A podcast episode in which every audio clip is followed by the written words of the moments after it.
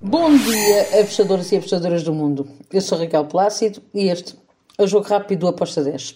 Hoje é quinta-feira, dia 24 de novembro. Hoje é o dia. É o dia em que Brasil começa a jogar na Copa, Portugal também, ah, mas sobre os jogos da Copa eu já vou falar depois. Agora vamos para o jogo que temos na Taça da Liga de Portugal. Temos o Tondela contra o Torriense.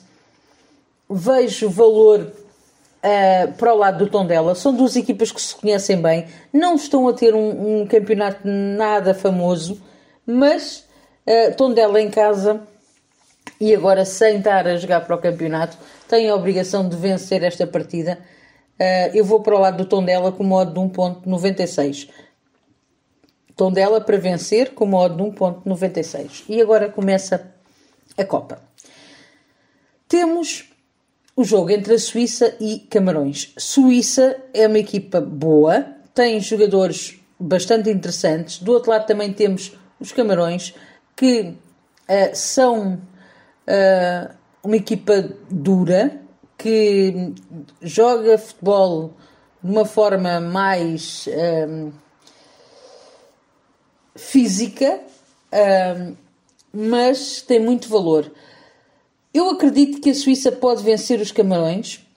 Vejo valor no plantel da Suíça, mas atenção a estes azarões que andam aí. Atenção, muita atenção uh, às equipas que estão, um, que estão a ganhar quando pouco se espera delas.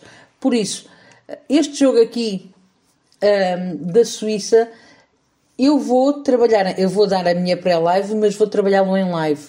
Uh, temos aqui um, um back para a Suíça, vitória da equipa da Suíça, com um modo de 1.73. Mas tenham atenção, acompanhem os jogos em live, porque é interessante uh, vocês, se tiverem que fazer aqui alguma entrada para fazer uma cobertura, é importante que sigam esses jogos. Relembrar que nos Camarões temos Abubacar como sendo a estrela dos Camarões. Depois temos o jogo entre Uruguai e a Coreia do Sul.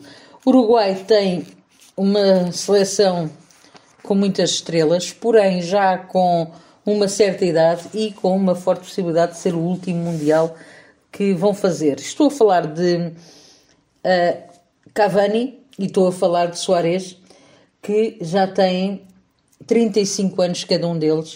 Uh, é possível que este seja o último Mundial, a última Copa. Uh, por isso, apesar de eles serem grandes estrelas, já têm mais idade, por isso atenção. Temos também Darwin, Darwin Nunes, que está uh, em boa forma, mas não vai, não chega, uh, na minha opinião, não chega uh, à qualidade que tem Cavani ou o Soares. Por isso, deixa aqui um bocadinho mais de pé atrás. Mas é uma, uma seleção fantástica. Do outro lado temos Coreia do Sul. Não esquecer que a Coreia tem também uma estrela que toda a gente conhece, joga no Tottenham e um, temos aqui um, um, um, jogo bastante interessante para, para, poder, para poder fazer. E, eu acredito que vamos ter aqui um jogo fantástico uh, de futebol. Temos o Son que uh, está lá na frente, tem já 35 golos marcados por esta seleção. Acredito que pode uh, fazer a diferença é possível que saiam ambas marcam? Sim. Mas eu acredito que o Uruguai tem capacidade para vencer esta partida. Uh, por isso eu fui no back para o Uruguai com modo de 1.71. Depois temos Portugal-Gana. Bem, Portugal parte como favorito, mas mas atenção, muita atenção a esta seleção do Gana que tem uma frente de ataque um, forte e que no amistoso que fez contra a, a Suíça mostrou que não gosta de facilitar a vida a ninguém. Acredito que pode ser um ambas marcam neste jogo, eh, mas a minha entrada foi over 2.25 com modo de 1.76. E agora, por último, temos o Brasil e a Sérvia.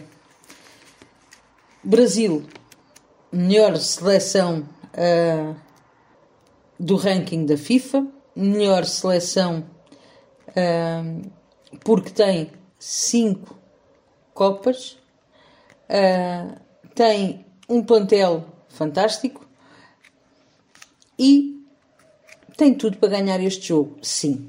Mas, mas, atenção a esta Sérvia que é muito boa.